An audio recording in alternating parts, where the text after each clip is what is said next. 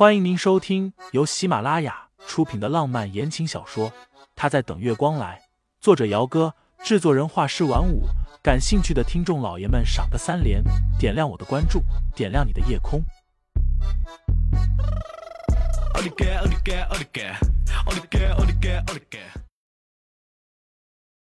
第六十七章，说他抄袭。陈飞因为电话响起来，他一边接电话，脚步就慢了一些。电话接起来，那边季影后的经纪人大嗓门气急败坏的：“你们 Allen 是怎么回事啊？之前交图的时候不是说成品最晚二十号出来吗？”陈飞被他吼得脑门发疼，皱了皱眉：“是二十号出来，收尾的部分到时候我会亲自负责。怎么了？”怎么了？怎么了？你自己看看吧。那经纪人气呼呼的挂了电话，随后微信发了个链接过来。陈飞皱着眉心点开链接，随即便有些傻眼了。不久之前，沈清新独自设计的那件裙子，那件修改了几次，最终让陈飞惊叹的礼服裙，现在成品正穿在某个模特的身上。经纪人发过来的链接。正是 L M 的死对头季家的新款发布会。季几乎是和 L M 同一个时间开的工作室，两家虽然属于竞争关系，但是之前一直从来都是井水不犯河水的。可是现在，季家今天上午的新款发布会上，最后压轴的却是沈清新设计的裙子。陈飞到现在还记得，当时这丫头跟他说作品的设计理念时，一脸的认真和自信。设计图只有沈清新和陈飞有，但现在没有证据，说什么都是枉然。那经纪人又拨了个电话过来，现在盛典在即，二十号若是交不出满意的作品出来，按照之前的约定，你们工作室就等着赔钱吧。说完又气呼呼的挂了电话，神经病啊！沈清新知道自己的设计图已经被做成样品，并且出现在季家的新款发布会上作为压轴登场，获得业内大片好评的时候，已经是在回去工作室的路上了。苏七打电话过来问他在哪里了，清新说在回工作室的路上了。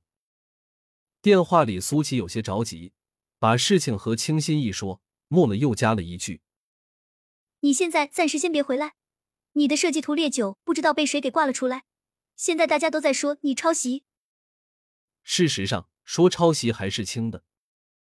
沈清新的设计图烈酒成品出来之后，是挂在季家的设计师林珊珊名下的。林珊珊是谁？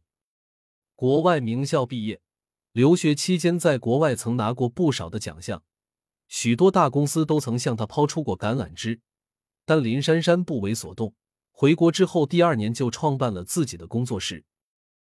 之前还在学校上课的时候，老师不止一次的说起过林珊珊，说她在服装设计方面如何如何的才华横溢，难得一见。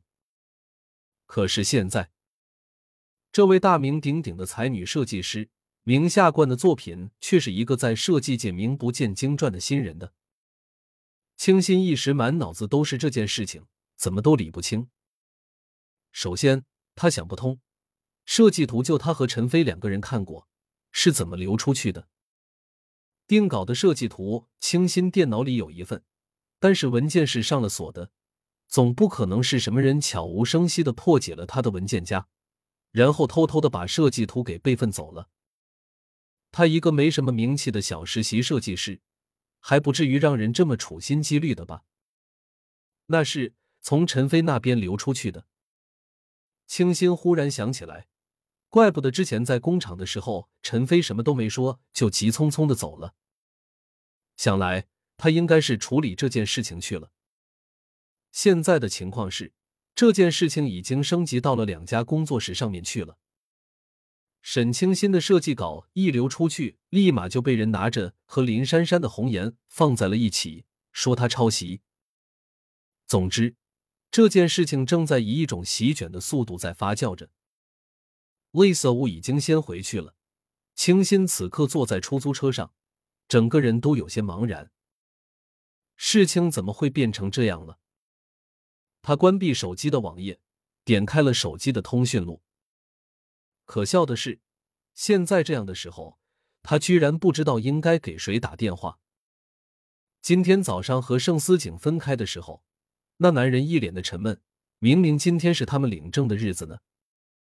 清新有些烦躁，手指停留在某串号码上面，最终还是没有拨出去。